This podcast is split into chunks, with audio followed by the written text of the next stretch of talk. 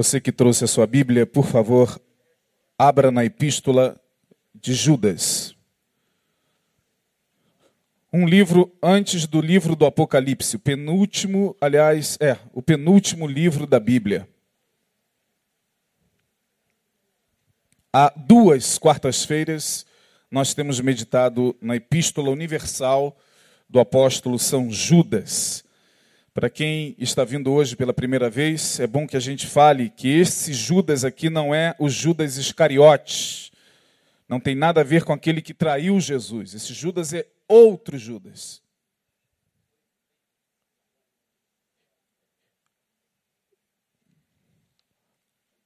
Nós estamos meditando, refletindo sobre alguns ensinamentos da epístola de Judas, uma epístola não muito pregada nas igrejas evangélicas, não muito comentada. Ao longo de toda a minha vida cristã, eu ouvi muito pouco sobre o livro de Judas. Muito pouco. Aliás, pouco, cismo de falar muito pouco. Ou é muito ou é pouco. Eu ouvi pouco sobre o livro de Judas.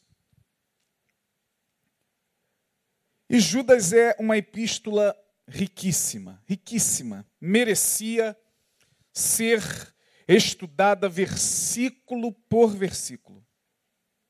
Eu linkei aqui alguns versículos para a nossa edificação, para que a gente pudesse refletir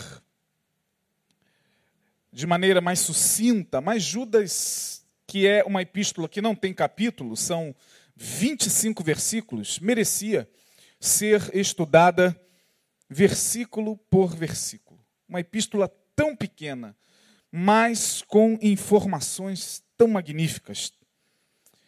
E em tempos de desconstrução da fé, em tempos de apostasia, em tempos de distanciamento das coisas espirituais, em tempos de total desconfiguração dos valores que, ora, o Evangelho construiu no coração das pessoas. Vivemos esses tempos, vivemos tempos muito ruins, vivemos dias muito tenebrosos, vivemos hoje numa sociedade que caminha a passos, passos largos para algo que nós não sabemos exatamente no que será.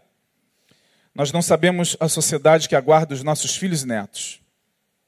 Você que tem filhos pequenos e tem netos, é, não é surpresa alguma que em algum momento a gente fique muito preocupado com a sociedade que aguarda esta geração sobretudo no que diz respeito aos valores do Evangelho. O Evangelho hoje está sendo ridicularizado, o Evangelho está sendo achincalhado, uh, não se respeita mais o Evangelho como se respeitava no início da caminhada desses homens da fé. Homens que deram suas vidas. Homens como Judas, como João, como Paulo, como tantos outros que não tiveram assim nomes expressivos na história, mas que honraram o nome do seu Senhor até o fim. Homens que foram lançados às feras, que serviram de espetáculo para as arenas romanas, heróis da fé que, segundo Hebreus, capítulo 11, o mundo dos quais não era digno. Homens que não tinham absolutamente nada, alguns deles, como Elias, só a roupa do corpo e o que comer naquele dia. Mas homens que deixaram seu nome na história, quando se fala de Elias, o profeta, até hoje a igreja evangélica tem que reverenciar. Quando nós falamos de Eliseu, quando nós falamos de apóstolo Paulo, quando nós falamos de tantos outros, nós temos que reconhecer que esses homens foram homens e mulheres, muitas delas, que batalharam pela fé. Nós estamos falando sobre o tema a batalha da fé. Mas hoje não, hoje o evangelho virou motivo de chacota. Você liga a televisão, qualquer programa de humor tem lá alguém imitando um pastor. O pastor, o bispo evangélico agora virou chacota nos programas de humores, nos programas de humor. Uh, sem o menor respeito, sem o menor pudor, os camaradas vão à frente das câmeras para falar do bispo da igreja tal, para imitar e fazer as pessoas rirem é, com a figura das ditas autoridades evangélicas. Também, você vai para a mídia e a cada dia, quando se abre a internet, quando se olha a última notícia, você vê alguém que se diz pastor, que se diz bispo, que se diz representante do povo evangélico, falando uma besteira atrás da outra. Pelo amor de Deus, irmão. Eu sou uma pessoa que tenho muita, muitas reservas para fazer determinados comentários daquilo que a gente vê e ouve. Mas essa semana eu tenho que comentar é, de algo que me deixou tão triste, vindo de um pastor. Estava lá para todo mundo ver, portanto, não estou usando de anti de antiética é, pelo fato de ter saído nas redes sociais, o mundo todo viu um determinado pastor falar que Deus matou John Lennon. Quantos viram isso? Deus do céu. E não só isso, não satisfeito num determinado congresso, onde as pessoas ali estavam muito mais para gritar com o transe é, e o êxtase que esses ambientes provocam sem a menor reflexão. E nesse congresso, o camarada, colega, pastor, ainda abre a boca e diz: Eu queria estar lá no dia que João Leno morreu. E eu iria tirar o pano de sobre o corpo dele, e porque ele tomou três tiros, porque zombou de Deus, e disse: nós seremos mais famosos, que, somos mais famosos do que Jesus Cristo. Eu queria estar lá, porque eu iria levantar o pano e iria dizer o seguinte: Olha, Lennon, me perdoe, mas esse tiro foi em nome do Pai, esse tiro foi em nome do Filho, e esse tiro foi em nome do Espírito Santo, e o povo, aleluia! A conclusão que eu chego é que o problema está em mim, irmão. Eu acho que o problema realmente está no pastor Isaías. Eu acho que o problema está em mim, irmão. Quando eu vejo uma coisa dessa e vejo pessoas se alegrando com isso, aplaudindo uma fala como essa, eu fico pensando, meu Deus, eu devo estar com, com algum problema, porque não é possível. Mas é o tempo que a gente vive.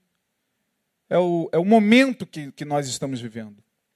E se alguém do outro lado me ouvir fazendo esse comentário e que, e que adora e idolatra tal, tal pastor, tal personalidade, ainda manda um e-mail depois me arrebentando. É bem feito mesmo, quem mandou ele falar que era mais famoso que Jesus Cristo. Eu vou dizer uma coisa para você: os Beatles foram mais famosos que Jesus Cristo mesmo. Você está pensando que quando Lennon falou isso, ele estava querendo zoar com Jesus? Quando Lennon afirmou, nós somos mais famosos que Jesus Cristo, estava pensando que Lennon estava querendo que é, é, colocar Jesus abaixo dos Beatles, como o povo evangélico acha? Não, irmãos. Ele estava dizendo o seguinte: olha, Jesus, e é verdade, como homem, sua fama não passou da Galileia. Não saiu ali da Galileia, a fama de Jesus não saiu da Palestina, que é um, lugar, um pedaço de terra desse tamanho. Em Roma, quando falavam de Jesus, os imperadores, os cidadãos romanos à época de Jesus, quem é Jesus? Na Grécia, quem é Jesus? Nazareno. Então, em termos geográficos e históricos, os Beatles foram mais famosos mesmo. O que Lê não falou não me afeta em nada. Porque não tira a glória de Jesus em nada. Jesus não, não, não fica enciumado com, com essas coisas, irmãos. E aí os evangélicos, qualquer frasezinha que se fala, os evangélicos tomam as dores de Deus. Os evangélicos acham que Deus são como eles. Nós evangélicos achamos que Deus sente carências como nós sentimos. Que Deus fica enciumado quando alguém fala dele, falaram de mim. O Pai, o Filho e o Espírito Santo se reúnem. Você viu o que, o que, o Pai, Jesus falando, Pai, você viu o que, que John Lennon falou de mim, Pai? Falou que ele é mais famoso do que eu, Pai. Vai lá e mata ele, Pai. Quem faz isso somos nós, irmãos. Eu não consigo entender, e eu não consigo entender por que, que o povo de Deus ainda não consegue entender que Deus não tem carência de nada. Que antes que houvesse dia, ele já era sozinho, se bastava sozinho. Antes dele criar qualquer anjo, qualquer criatura, antes de todas as coisas, estava o Verbo. E o Verbo se bastava. E o Verbo estava com Deus, e o Verbo era Deus. Estava a Trindade reinando no caos do Gênesis. Deus não precisa nem mesmo da gente ficar, aleluia, Senhor, eu te amo, eu te amo, te amo. Aí a gente tem a ideia de que Deus, obrigado, ai meu Deus, você alegrou meu dia hoje. Eu estava tão depressivo. Eu estava aqui sentado no meu trono depressivo, agora vem meu servo Romão e disse: Eu te adoro, Senhor, está vendo? Porque ainda, ainda tem gente que me ama. Eu não sei, parece que a gente pensa que Deus tem sentimentos humanos. Aí o camarada vem e diz que Deus matou. Pergunta que eu faço é a seguinte, e eu queria, antes da gente dar continuidade, fazer essa pergunta a vocês. Foi só John Lennon que falou sobre Jesus, ou sobre Deus, ou contra Deus, ao longo de toda a história da humanidade?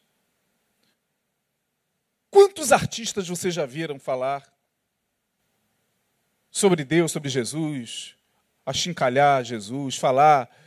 Quantas novelas já apareceram na Rede Globo? Onde o nego vai lá, zoa o evangélico, zoa as coisas evangélicas. Enfim, Quantos? Imagine se Deus fosse matar todo mundo. Os primeiros a morrerem seríamos nós, porque Pedro, o apóstolo Pedro, vai dizer: já é tempo que o juízo comece. E não vai começar lá com John Lennon, não, diz Pedro. Vai começar por onde? Pela casa de Deus.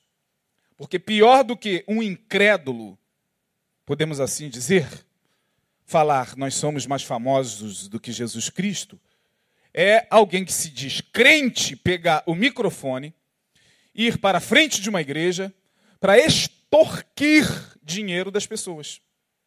O que, que é pior? Para quem o juízo deveria ser mais pesado? Para o que não conhece, falou besteira? Ou para quem diz que conhece, aleluia e tal, e está usando de engano na casa de Deus? Pense um pouquinho, irmão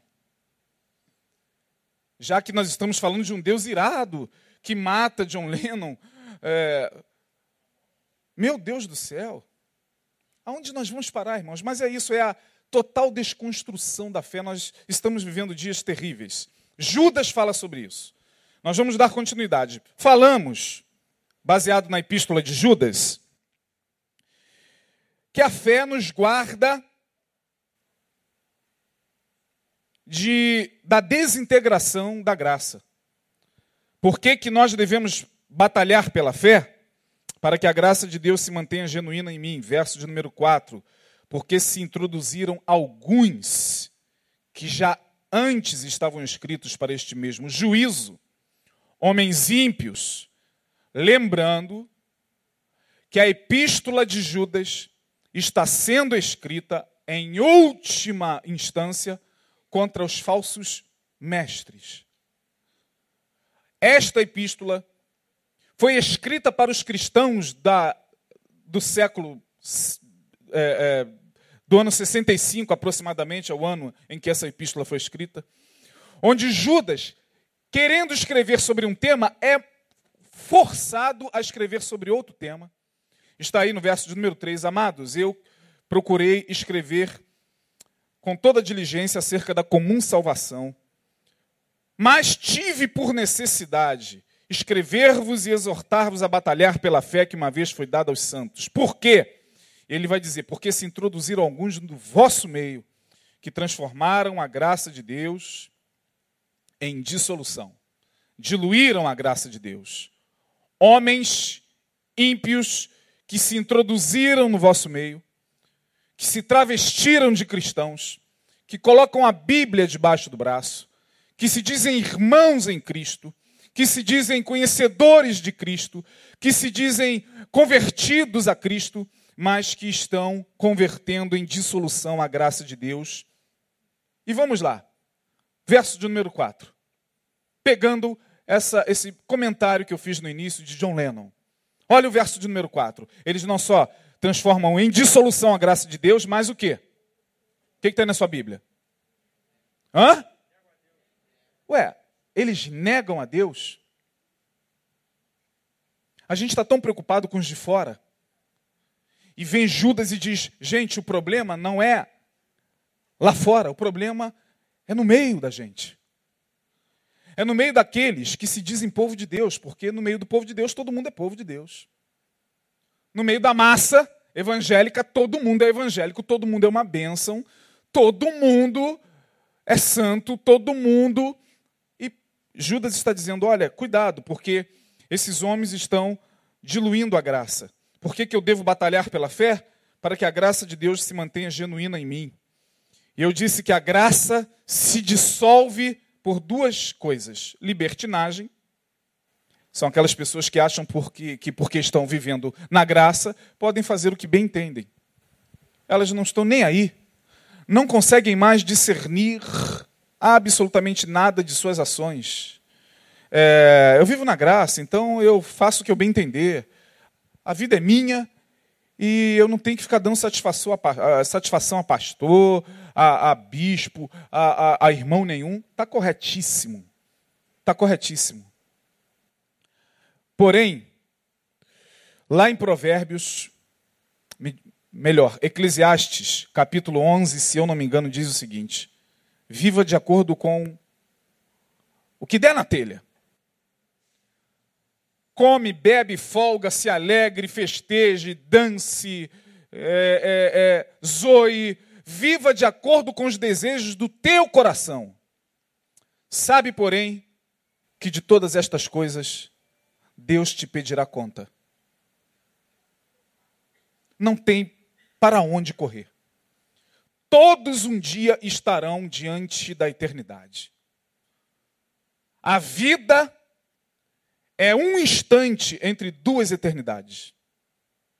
O que nós estamos fazendo com a vida, problema é seu, irmão. Eu não tenho nada a ver com a sua vida e nem você com a minha. Eu tenho a ver com a minha vida. Eu sei o que eu estou fazendo com a minha vida. Agora as pessoas, não, eu estou na graça. É, Deus virou babaca. Deus é um babaca. A gente zoa dele e está lá, aquele velho sentado lá. É, coisa, já está caducando. Deus e o meu avô é quase a mesma coisa. Os dois já estão meio caducos e a gente deita e rola, faz o que quer e ele não está nem aí. Afinal de contas, ele derramou a graça sobre nós é, e a graça vai se diluindo, vai se dissolvendo. A graça também pode se dissolver pelo medo, nós falamos sobre isso. Uh, a graça se dissolve no medo. São aquelas pessoas que vivem por outro lado, no outro extremo, Todo extremo leva a outro extremo, né? O cristão não consegue viver uma vida equilibrada. Ora ele está numa ponta, ora ele está em outra. Ah, o problema é que quando o elástico estica muito, e aqui está um extremo, aqui está outro, meu irmão, quando você solta é, é terrível. E algumas pessoas vivem ou na libertinagem ou no pavor, no pânico, no medo de Deus. Pode observar e veja os crentes que você conhece, vê se não é assim. Vê se eles conseguem manter uma vida equilibrada, uma vida espiritual de paz, de equilíbrio, fazendo um bom uso da graça de Deus, porque a graça é um favor o quê? Pô, se eu não mereço, louvado seja Deus porque ela me alcançou, eu não vou fazer da graça é, algo que possa se assemelhar a, a uma a, a libertinagem, e eu não vou fazer da graça também é, é, um elemento que me permite viver em paz a ponto de viver em pânico, em medo. Nós falamos sobre isso. Por que, que devemos batalhar pela fé? Para que eu não caia em estado de adormecimento espiritual, verso de número 8. E contudo, também estes semelhantemente adormecidos, contaminam a sua carne e rejeitam a dominação e vituperam as autoridades. Falamos sobre isso detidamente. Falamos sobre a consciência adormecida, a consciência brutal, animalizada, aquelas pessoas que vibram mentalmente numa numa dimensão muito próxima à do animal. A única diferença dele para o animal é que ele consegue se, se perceber como, como um ser humano. Né? Ele olha para o espelho e ele consegue se perceber. O animal não. Tirando isso, a vibração mental de algumas pessoas é quase próxima dos animais. Quase próxima. Para não dizer muito próxima. A, a estrutura de energia mental deles é, é, é muito próxima à do animal. E algumas pessoas já estão causando espanto, estão agindo piores, muito piores do que os próprios animais. O animal lhe ataca para se defender ou para comer. E algumas pessoas atacam, destroem, matam, barbarizam por prazer.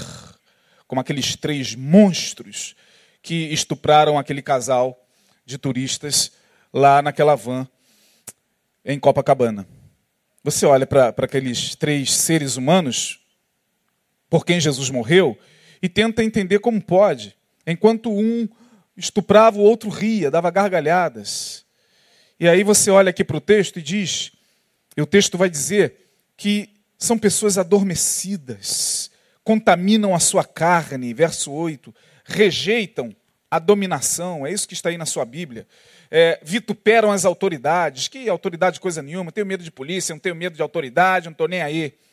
Ah, e lá, no verso de número 10, vai dizer o seguinte: Estes, porém, dizem mal do que não sabem, e naquilo que naturalmente conhecem, como animais irracionais se corrompem. Falamos sobre isso. Falamos que precisamos batalhar pela fé para que o nosso coração seja livre da inveja, da ganância e também da rebelião, verso de número 11. Ai deles, porque entraram pelo caminho de Caim, inveja.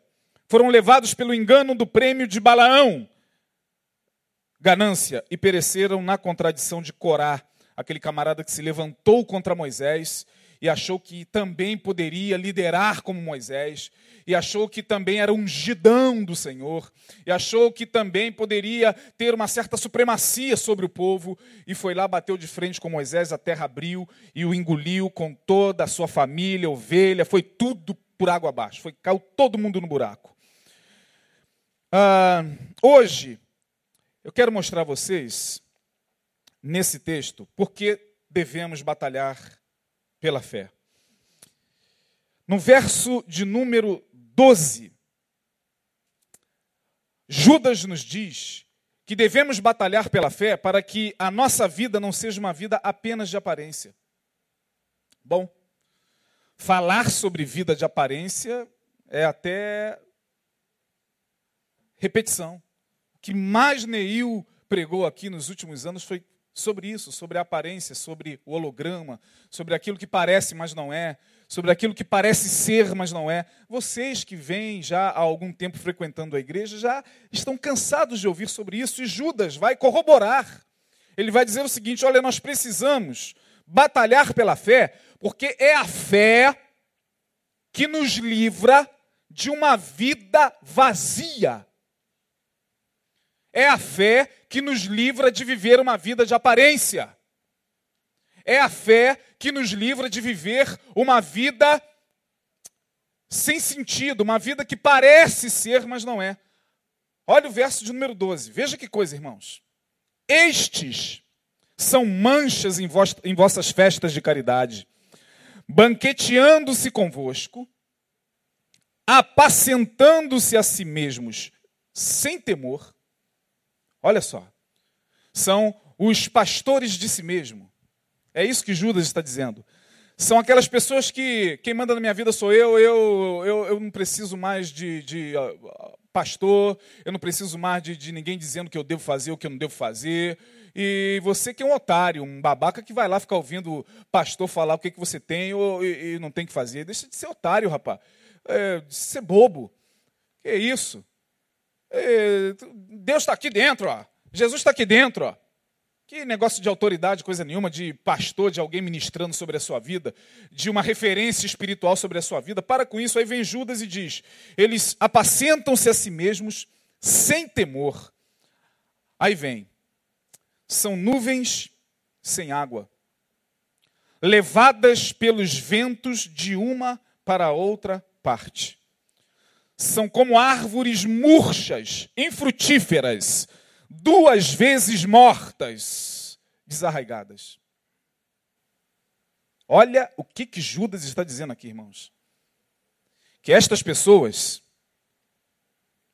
são pastores de si mesmos, nuvens sem água, levadas pelos ventos de uma para outra parte, árvores murchas, infrutíferas, duas vezes mortas, desarraigadas. Aí eu peguei esse, esse versículo de número 12 e fui vendo o porquê dessas metáforas.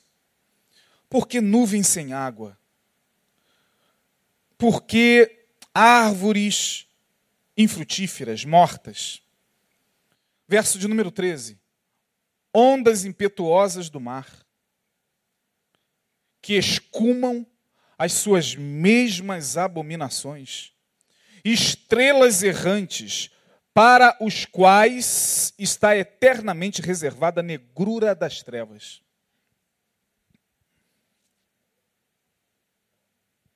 Olha as metáforas que estão aí. Vamos pegar a primeira. Nuvem sem água.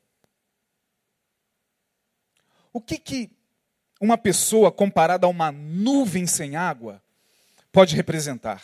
Simples. Não rega a vida de ninguém. Não consegue regar a vida de ninguém. Nuvem sem água. Sabe aquela nuvem que você olha assim, meu Deus, vai chover, que nuvem escura, pesada, daqui a pouco a nuvem é dissipada pelo vento que vem do sul, pelo vento oriental.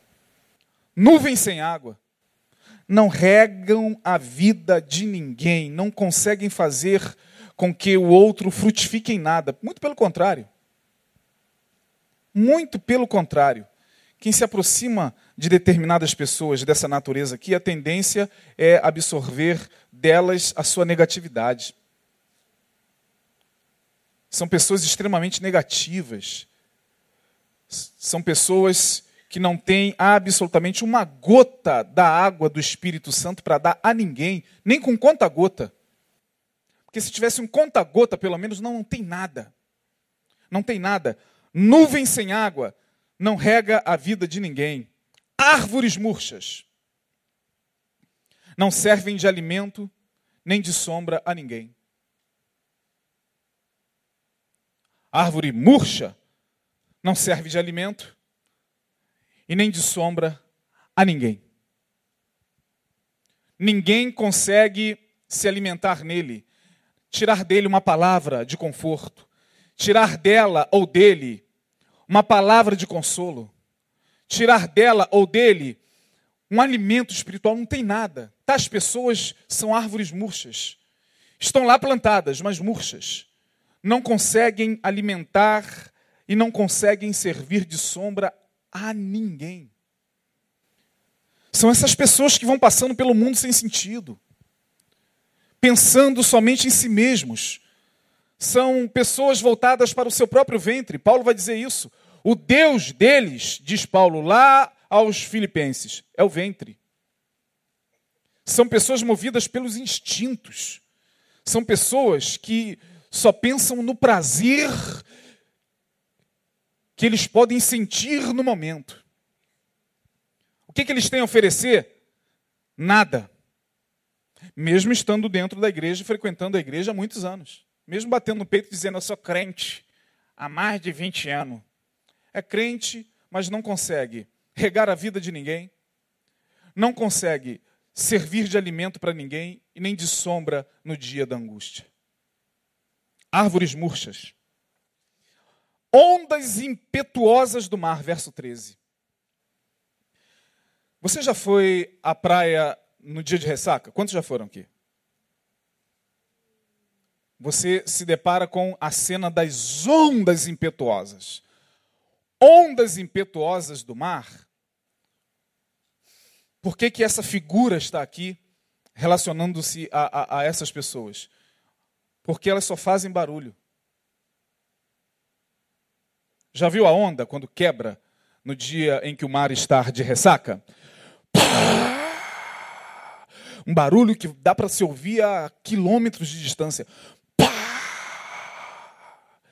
São ondas impetuosas do mar. Só fazem barulho. Tem gente que só faz barulho. Gente vazia, que não tem nada, absolutamente nada de edificante, mas faz muito barulho. Gente que quando pega o microfone faz muito barulho. Gente que quando vai ministrar por aí faz muito barulho. Aliás, hoje nós somos levados por aquilo que a gente ouve, por aquilo que a gente vê. Fez muito barulho? Está cheio de Deus. Fez muito barulho? Está sendo usado pelo Espírito Santo. Fez muito barulho? É homem de Deus, é mulher de Deus. E às vezes são ondas impetuosas, fazendo barulho, e só barulho. Porque não estou aqui dizendo que falar alto, ser tomado pela emoção na hora da oração e do louvor e da pregação seja algum pecado. O grande problema é que muitas vezes tais pessoas fazem muito barulho ali no ambiente. Quando saem dali, suas vidas não condizem com o barulho que elas fizeram. Porque se suas vidas correspondessem ao barulho, poxa, irmãos, nós faríamos, nós mudaríamos o planeta. Se a igreja evangélica transformasse a sociedade na medida do barulho que ela faz, nossa sociedade já estava totalmente transformada. Se nós salgássemos e se nós fôssemos luz do lado de fora, na medida do barulho que a gente faz, porque a gente faz muito barulho. A gente adora fazer barulho. A gente falou de barulho, estamos aí mesmo. Panelaço, vamos fazer um panelaço, vamos fazer um panelaço. Vamos gritar contra os homossexuais lá no Planalto. Nós somos contra, nós somos contra. A gente adora barulho. Vamos para a marcha para Jesus. Não estou aqui dizendo que a marcha para Jesus seja algo ruim. Só estou dizendo que as pessoas vão lá porque é barulho. Nosso general é Cristo. Seguimos para seu passo. Nenhum. Ai, pisou no meu pé, seu filho disso. Não resistirá. É assim. Olha, em 2009, teve a Marcha para Jesus em São Paulo, que é a maior que tem um milhão e meio de pessoas vão às ruas acompanhar o carro de som e seus líderes que lá em cima estão, sempre ao lado de um candidato. Essa é a realidade da Marcha para Jesus. É, e lá estava o povo fazendo barulho, os evangélicos fazendo barulho. Vamos lá, vamos lá, vamos tomar essa terra que é do diabo. É, a gente adora essas frases. Está tudo, tá tudo demonizado, o Planalto está demonizado, tá tudo, é tudo do diabo, o crente vai pegar tudo de volta. E aí, um grupo de irmãos de Brasília, vê se tem coerência o que você vai ouvir. Fez um cartaz e colocou no cartaz, no banner, o seguinte: Abaixo mamão. Que Jesus reine. Olha só. Abaixo mamão. Mamon é o Deus que representa a ganância, que representa a riqueza no sentido de ganância. Jesus falou de mamão lá em Mateus capítulo 6. O povo, uns 12, 13 irmãos, vamos para a marcha. Saíram de Brasília e foram a São Paulo com seu bannerzinho, esperando a hora da marcha passar. Esperando a hora da banda passar, como aquela música de Chico Buarque. Né? Estava à toa na vida para ver a, a, marcha passar. E estava lá os irmãos. Vamos lá, vamos esperar os nossos irmãos em Cristo para a gente ingressar e estender o nosso banner. Quando o povo veio cantando, e o carro de som, pão, e os bispos e pastores em cima do carro de som, e dizendo: Vamos é, quebrar toda a maldição dessa cidade, aleluia, eu sei que, os irmãos, é isso aí, vamos lá. Estenderam um banner: Abaixo mamão, que Jesus reine. Irmão, quando as pessoas da Marcha para Jesus viram os irmãos em Cristo com esse banner, começaram. Uh, uh, uh, fora! Fora! Aí os irmãos olharam e falaram o seguinte: é a marcha para Jesus mesmo que está aqui? Não, eu acho que a gente entrou em alguma marcha errada, irmãos. Vamos nos aproximar para ver se é a marcha para Jesus mesmo. Era a marcha para Jesus. Em dado momento, alguém enfurecido arremessou algo pesado sobre o banner, quase que pega na cabeça de um irmão. Em dado momento, um dos pastores que estavam em cima do carro de som olha aquele banner e diz o seguinte: tem, tem gente querendo atrapalhar o movimento. E os irmãos, está ouvindo isso, irmão? Um pastor de expressividade em São Paulo. O que, é que vocês estão querendo dizer com esse banner? Irmão, o banner estava abaixo mamon e que Jesus reine. Tem alguma coisa de tão grave nessa, nessa faixa? A marcha para quem, irmão? Abaixo mamão e que Jesus reine. Um dos pastores, ah, todo mundo, uh, pegaram, partiram para cima dos camaradas, alguns 20 deles, rasgaram o banner todo e com os pedaços de pau que seguram o banner, começaram a agredir os irmãos.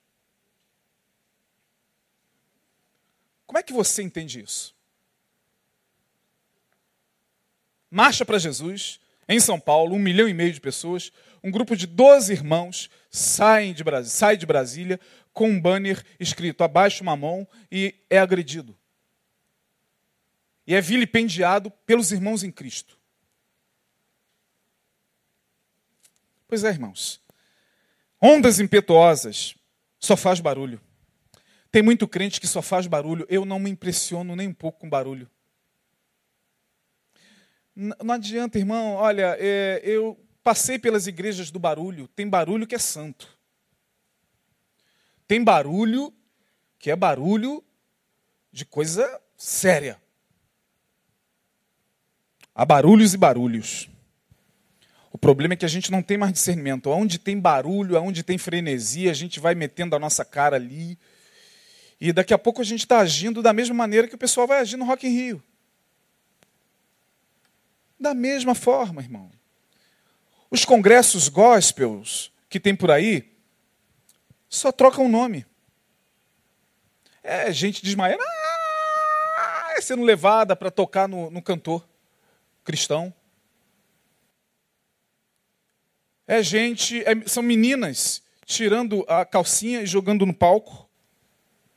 Eu estou falando de congresso gospel. Você acha que eu estou inventando isso aqui? Ah, irmão, não estou inventando, não. Você não está na Nova Jerusalém, não, irmão. Você está na terra, no meio de gente.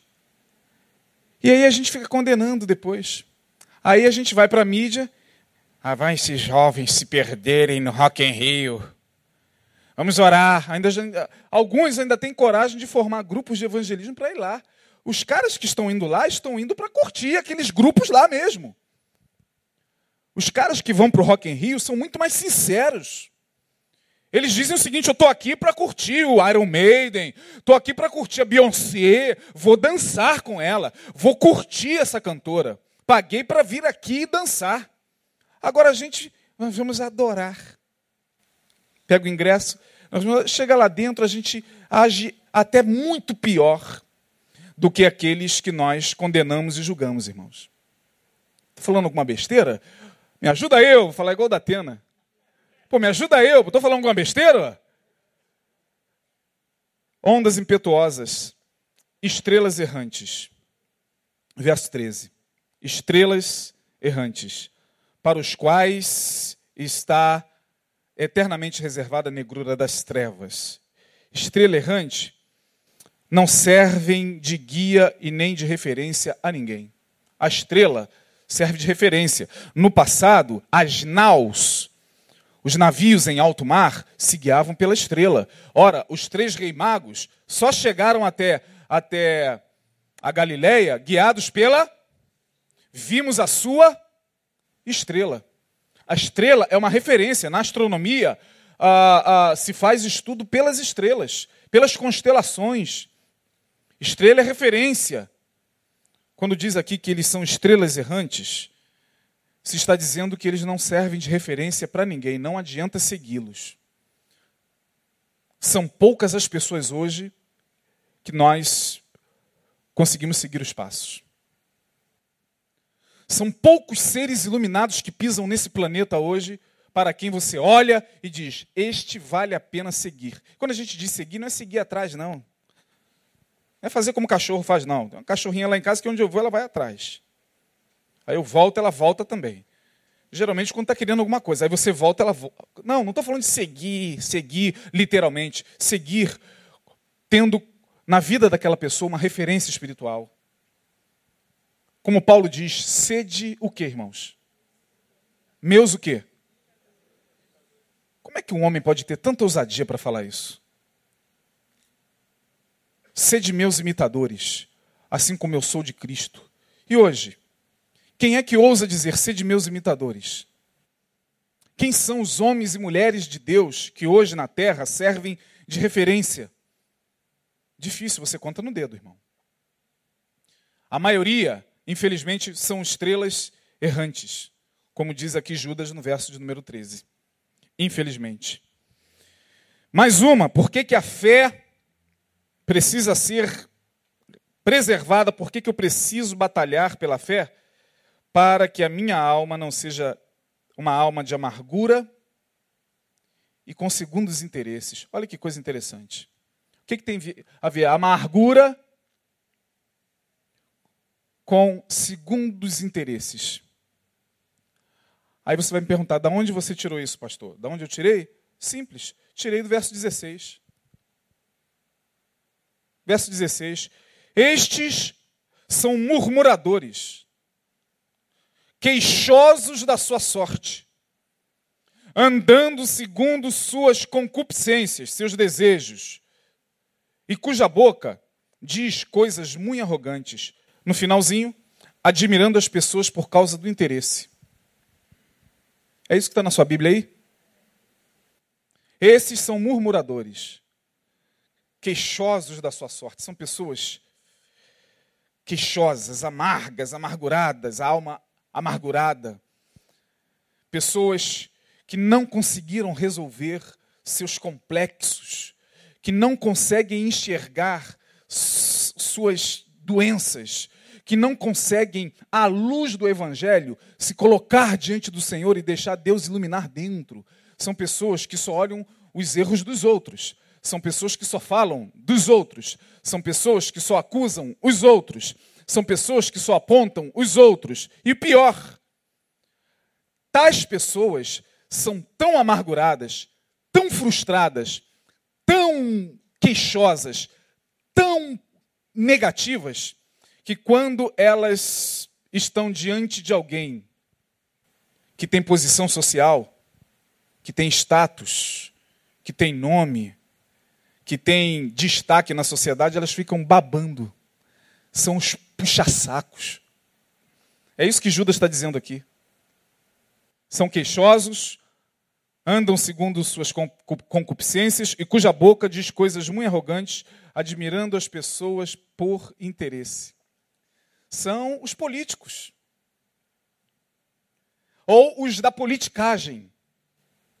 Quando a gente fala da politicagem, a gente está falando justamente dessas pessoas que só se aproximam das outras por causa do interesse. Tem gente que só se aproxima de você em função daquilo que você pode dar a elas, em função daquilo que você pode é, é, é, proporcionar a elas. Elas não te amam. Elas não te amam. Elas até sorriem para você e dizem, irmão querido, amado, Olha, você sabe que eu te amo. Ama nada, é interesse. É porque provavelmente eu ou você ou alguém deve estar ocupando alguma posição que lhe interessa. Pode ser uma posição na empresa. Ah, mas nas empresas não tem puxa-saquismo, não, né? Tem puxa-saco até dentro de casa, irmão. Até no meio da nossa parentela tem gente assim. Vai dizer que não tem. Vai dizer que essa palavra aqui não se aplica em todas as instâncias da vida. Na igreja eu não vou nem perder meu tempo, irmão. Na igreja o que mais tem é gente interesseira. Gente que está ao teu lado, não é por causa de você, não, porque se amanhã ou depois você não for mais nada daquilo, se amanhã ou depois você não for o bispo, o pastor, o presidente, o pastor, o vice-presidente, se amanhã ou depois você passar ali do outro lado sem cargo nenhum, você é um bosta para eles. Quem é agora que está no lugar dele? É o João. João, eu te amo tanto, João. Ai, João. Aí é Ju, no, no, outro dia não é mais João, é o Henrique. Ai, Henrique, eu te amo muito, Henrique. Eu não posso viver sem você. São pessoas interesseiras, politiqueiras, pessoas que não amam. Elas não amam. Elas amam a si mesmos. É o que Judas está dizendo. Elas são tão amarguradas tão frustradas, elas não conseguem olhar para si e não conseguem tirar de si o melhor.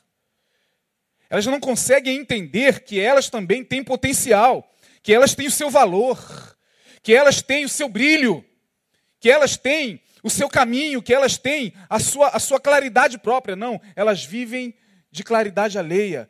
Elas são tão é, é, é, doentes nas suas emoções, nos seus complexos, nos seus afetos, que isso as leva a puxar saco o tempo inteiro de todo mundo. São pessoas interesseiras. Não tem coisa pior do que você lidar com gente assim, cara. Não tem coisa pior do que você saber que alguém está te adulando, está te bajulando, porque ele é um político ele não está ali porque ele te ama. E muitas vezes ele faz isso na sua frente e já cansou de te arrebentar por trás. Quando ele vai falar de você, aí ele fala de você como ele sente você. Mas quando ele está na sua frente, ele vai falar não de você, ele vai falar de você, presidente, de você que é chefe, de você que é bispo, de você que é, é tenente coronel, de você que é alguém que ele admira pelo interesse. E são muitos os que estão assim, nessa condição, irmãos. Que coisa lamentável. A Bíblia ensina a todos nós, pelo Evangelho, que nós devemos olhar as pessoas de igual maneira. Porque quando Jesus olhava para as pessoas, em momento algum você verá Jesus se deixando levar por interesse. Em momento algum. Em dado momento, você percebe que Jesus estava com seus discípulos, aí chega um camarada e diz o seguinte: Mestre, o que, que foi? Herodes! Herodes era o rei na época. Herodes quer te ver agora. Imagina, é a mesma coisa de você estar aqui conversando. Ô, Romão, Dilma Rousseff no telefone. Você tem duas alternativas. Você sai varado daqui, Romão. Ou você diz, eu só vou atendê-la depois que acabar o culto. Mas aí é meio difícil, né? Para todos nós. Herodes quer te ver. Jesus falou o seguinte: Eu não tenho nada a ver com essa raposa. Pode ir lá para ele falar que eu não vou vê-lo. Não vai ver Herodes? Jesus! Não. Quem é Herodes? Jesus olhava a todos de forma igual. E quando ele reúne os discípulos, ele diz o seguinte: Olha bem, olha, eu estou partindo e volto para o Pai. Mas entre vocês, aprendam uma coisa: quem quiser ser o maior, que seja o primeiro a servir. A lógica é completamente diferente da lógica do mundo. A lógica do mundo não se encaixa na lógica do Evangelho. Coloque isso na sua cabeça, irmão. Por isso que quem pregar o evangelho daqui por diante, só o evangelho, vai ficar estreito para essa pessoa, porque a lógica, inclusive, da igreja evangélica é essa. É o interesse, é a bajulação, é o diácono babando o pastor porque ele quer ser pastor também. é o oficial, é o obreiro puxando o saco do pastor, tudo com o pretexto de que é discípulo. É discípulo, discípulo coisa nenhuma. Depois sai falando mal daquele pastor, sai arrebentando aquele pastor, sai queimando aquele pastor, nunca foi discípulo daquele pastor e fica tentando convencer, não, é meu mestre, é meu discípulo. É um homem de Deus com quem aprendo. É, por que, que hoje você fala tão mal dele? Por que, que hoje você denigre a imagem dele, já que ele foi o teu mestre? Que discípulo vai denegrir a imagem do mestre? Eu me lembro de Jung, que foi um grande é, é, psiquiatra, que teve um grande mestre chamado Sigmund Freud. Freud foi o grande mestre de Jung até um determinado momento. Depois Jung pegou o seu caminho. E Jung, já velhinho, foi entrevistado por uma pessoa lá na casa dele, na Suíça. Ele já com 80 anos. No último, nos últimos instantes da, da entrevista, o entrevistador fala o seguinte: Jung, você, você trocava informações com Freud, é verdade? Ele, verdade. Você foi analisado por Freud? Muitas vezes. Vocês é, é, é praticavam análise um no outro? Ele, muitas vezes. Você tem cartas de Freud? É verdade? Ele, muitas. Pode nos dizer alguma coisa do conteúdo das cartas? Só depois de morto. Aí ele, ué, mas não entendi o repórter. Freud já morreu. Ele, mas eu ainda estou vivo.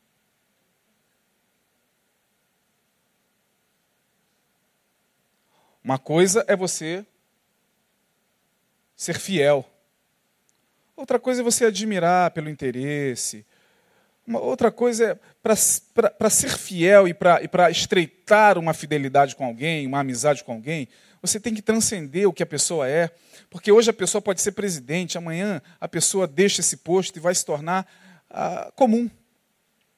E a amizade continua. Hoje ela está gerenciando uma grande multinacional, hoje ela está num posto muito elevado, amanhã ela poderá estar numa condição muito pior do que a sua mas a amizade continua.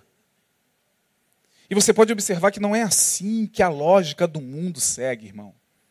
A lógica do mundo é: procure estar ao lado de pessoas influentes.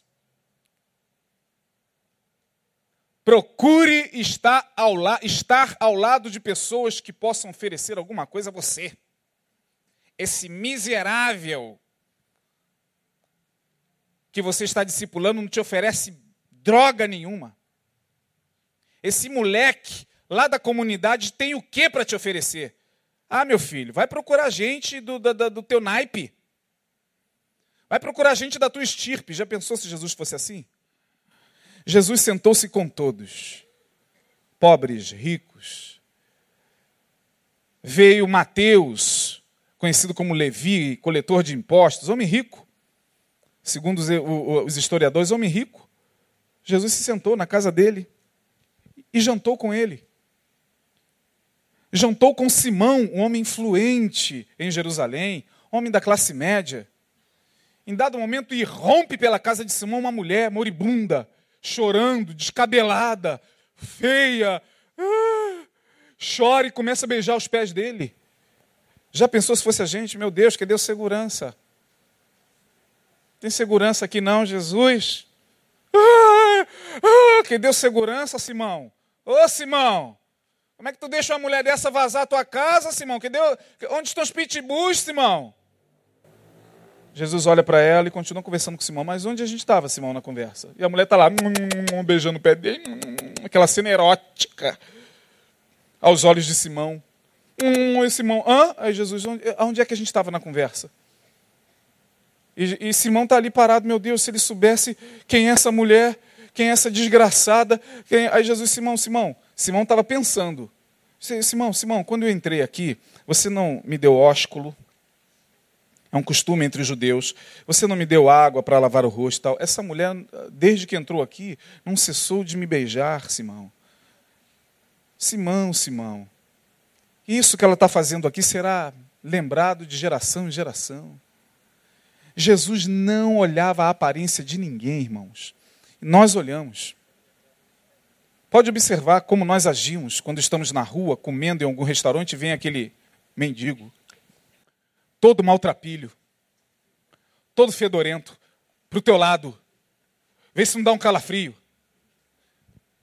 Quando der esse calafrio, feche os olhos e por um segundo se imagine Jesus, com aquele miserável vindo para o teu lado. Você está lá no restaurante, está lá na rua comendo, aí vem aqueles camaradas, às vezes cracudos para o teu lado assim, ó. Aí você, o coração começa, você olha para ver se tem algum policial. Meu Deus, é agora. Por um segundo, tenta fechar os olhos por um segundo mesmo. Jesus, se fosse o Senhor. E deixa ele se aproximar.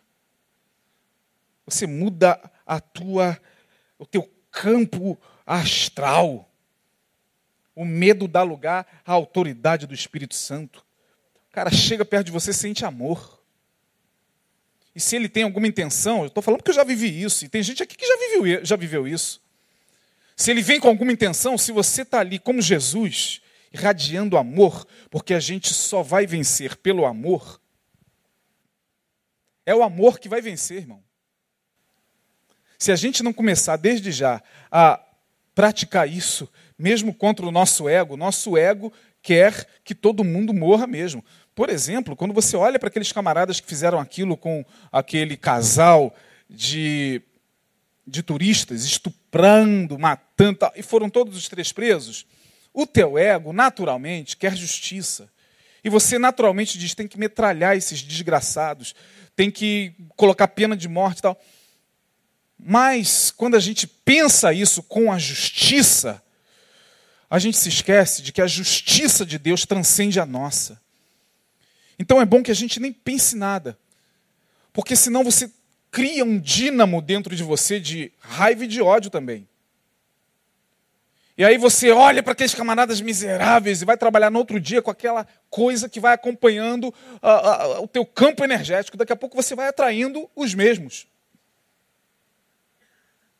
Agora, se você anda confiando no amor de Deus, claro, com prudência, não vai andar igual um doente nem da rua. Não é abraçando todo mundo, não é sentando com todo mundo, não é, ih, está tendo tiroteio agora, deixa eu ir lá pegar minha Bíblia que eu vou evangelizar esses caras. Agora eles vão parar de. Não, não é isso. É você andar na certeza de que o amor de Deus está em você de que você é um instrumento, você não é nuvem sem água, você não é onda impetuosa do mar, você não é uma estrela errante, você não é uma árvore murcha, muito pelo contrário. Você é uma árvore plantada junto a ribeiros de águas, segundo o Salmo de número 1, e que dá o seu fruto na estação própria. Terá muita gente mandada por Deus para se alimentar em você. A gente tem que aprender a lidar com as pessoas sem olhar a condição delas. Por que, que tem muitos de nós que não conseguem se aproximar? Tornam a repetir. Daqui a pouco vão falar por aí que o pastor Isaías, eu acho que é meio homossexual. Está falando muito de homossexual. Por que, que a gente tem medo dessa turma? Por que, que a gente, quando chega para conversar com eles e falar do amor de Deus, a gente só chega para falar com ira? A gente só chega para falar com raiva. A, a gente, o que sai da nossa boca é, mas isso aí Deus não aprova. É, mas isso aí está contra a Bíblia. É o que sai da nossa boca. Pode observar o que sai da boca do crente, é isso. É, mas você sabe que você está em pecado. Gente, por que a gente não faz como Jesus? Não pede a capacidade a Deus para transcender a condição da pessoa e tratar a pessoa como um ser humano que ela é. Uma pessoa dentro de quem tem uma alma. Essa alma não tem sexo. Meu Jesus do céu, quando é que nós vamos acordar, irmãos? Veja no que a sociedade está se transformando nessa guerra de evangélicos contra homossexuais. Aonde isso vai dar? Vai dar em mais guerra. E Jesus, lá em Mateus capítulo 5, vem e diz: Bem-aventurados os pacificadores, porque eles verão a Deus. Ah, não quero saber de pacificação, não. A gente tem que vencer essa turma desgraçada. Nós temos que. Gente, aonde é que isso vai dar? Se é não começar de mim, se eu não tratar isso de uma outra maneira. Eu não estou falando que você tem que aceitar a condição da pessoa e achar que é normal. Não é isso. É tratá-la como ser humano. Porque você tem irmão, você tem filho, você tem parentes que de uma hora para outra pode se revelar um gay. Está amarrado? Está mesmo, irmão? Espero que esteja. E muitos de vocês que estão me ouvindo aqui, do outro lado da internet, já estão sendo tocados por aquilo que eu estou falando, que você sabe que de uma maneira ou de outra você conhece alguém que está vivendo esse ódio, que está vivendo essa coisa ruim que nós evangélicos estamos passando. Aí, para terminar aqui,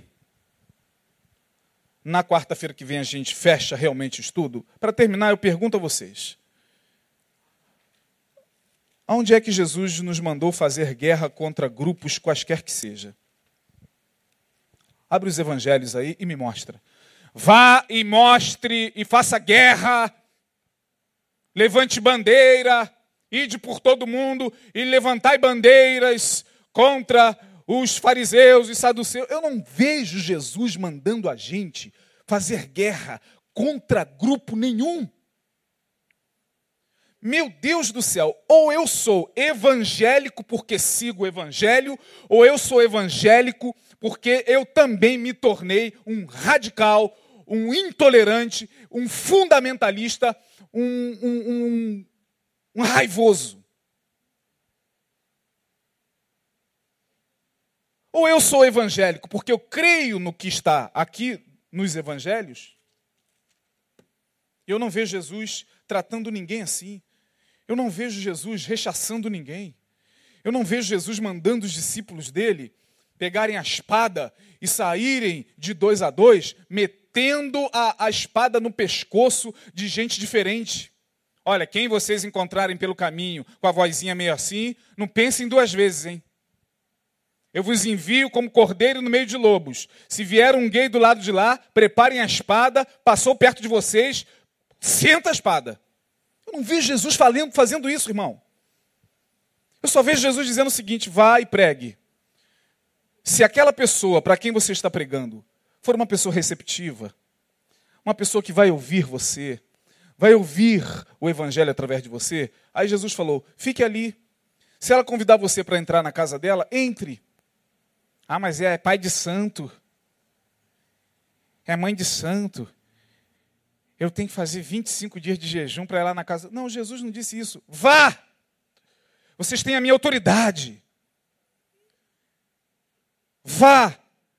Entre na casa de quem quer que seja que vos receba bem. Mesmo sendo casa de dois parceiros homossexuais, Jesus também abriu a porta. Vai ouvir de vocês o evangelho? Sente ali. Fale com eles. Não fique nervoso. Agora, se eles não quiserem te ouvir, vire e sacuda o quê? A poeira do vosso sapato.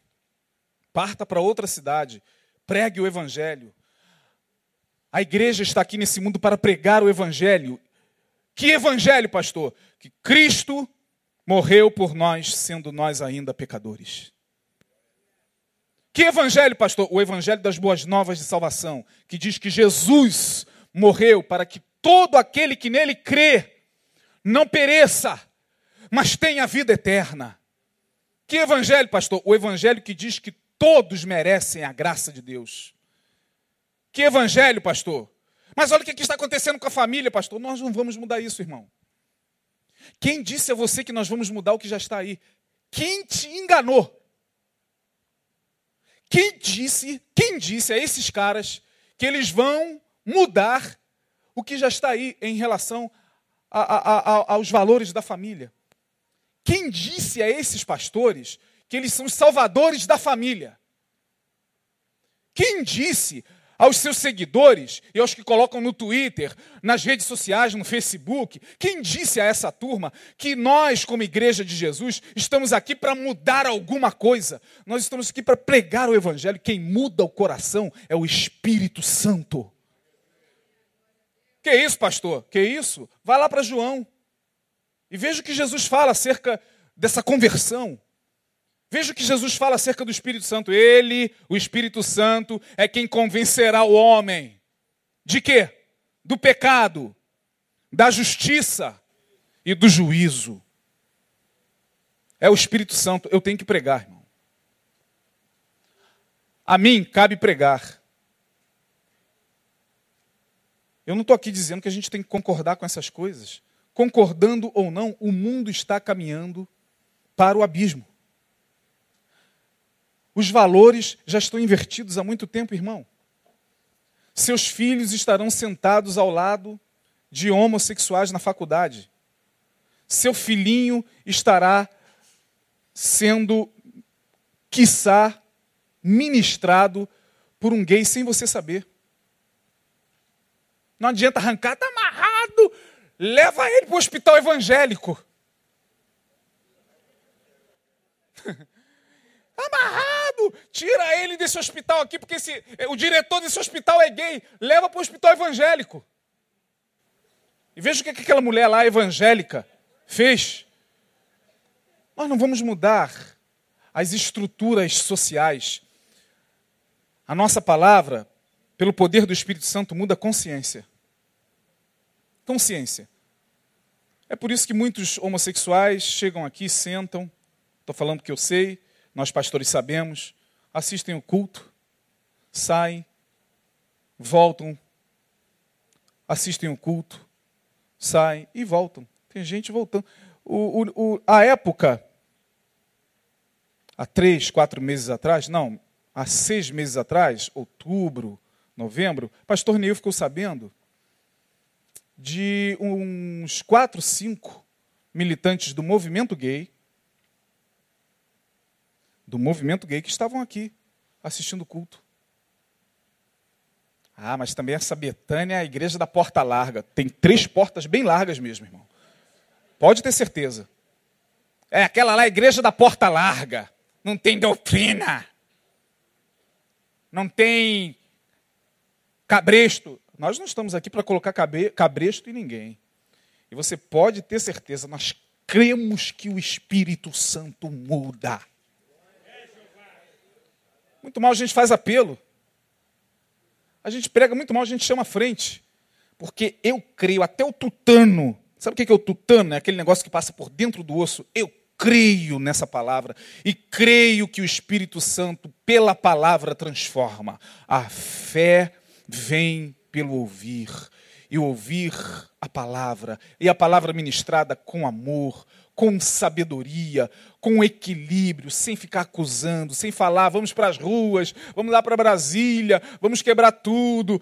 Quem somos nós, irmãos? Jesus não mudou nada. Na época dele não mudou nada. Roma continuou oprimindo.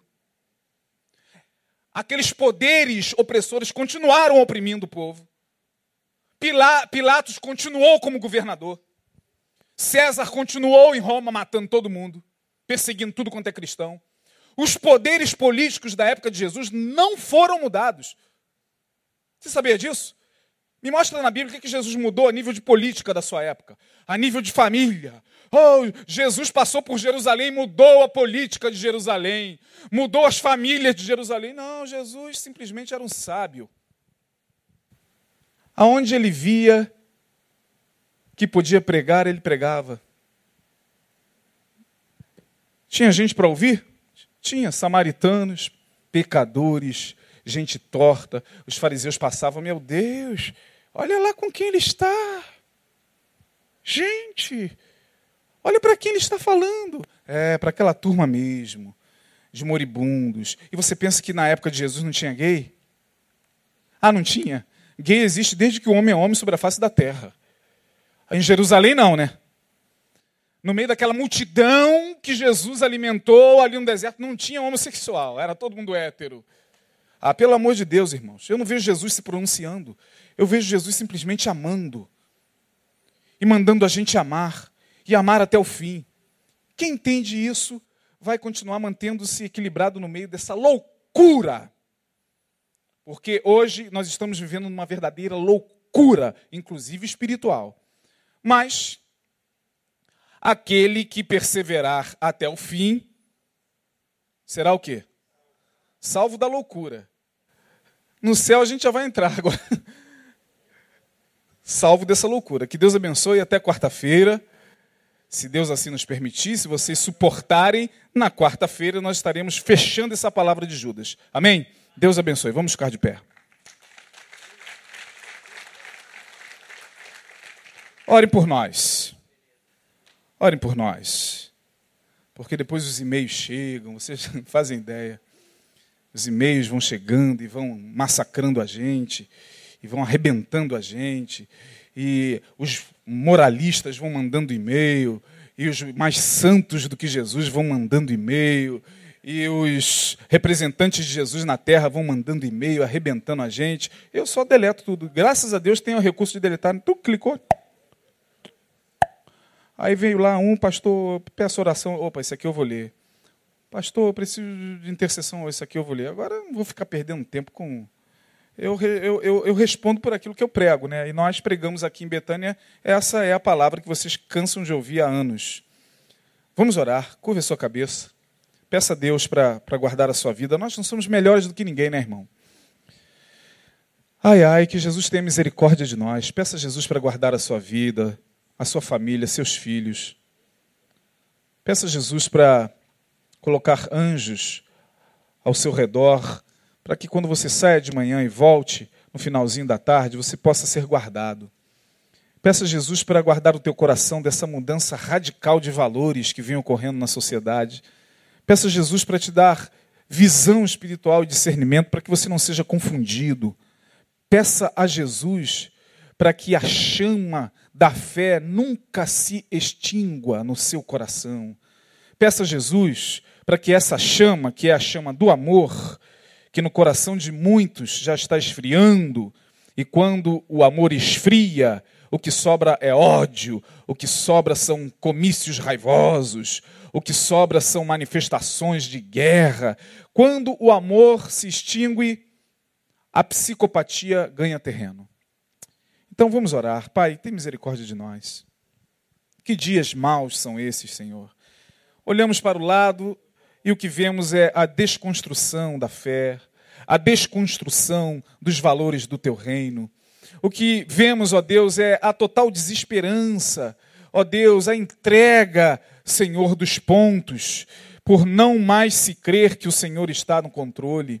O que vemos, ó Deus, são pessoas surtando, se desesperando, ó Deus, se suicidando. Ó Pai, tem misericórdia de nós, nós não somos melhores do que eles, Senhor. Todos os dias precisamos da tua graça. Todos os dias rogamos, ó Deus, e contamos com a tua misericórdia. Ó Deus, ajuda os teus filhos que aqui estão, porque se aqui vieram, vieram para saírem daqui edificados, alimentados, ó Deus, e nós esperamos sempre que a tua palavra, ó Deus, alcance, se não todos, pelo menos alguns corações. Guarda-nos pela tua palavra, tenha misericórdia de nós. Fazemos nossas as palavras do apóstolo Paulo: Cristo morreu por nós, sendo nós ainda pecadores, dos quais eu sou o principal. Sim, ó Deus, nós somos os principais. Por isso, carecemos de mais misericórdia. Obrigado por esta noite. Dá-nos um final de semana abençoado, na tua presença. Em nome de Jesus, que cheguemos livres em nossos lares, guardados, ilesos, íntegros, para a glória do teu nome. Assim oramos no nome de Jesus. Amém. Deus abençoe. Até quarta-feira que vem.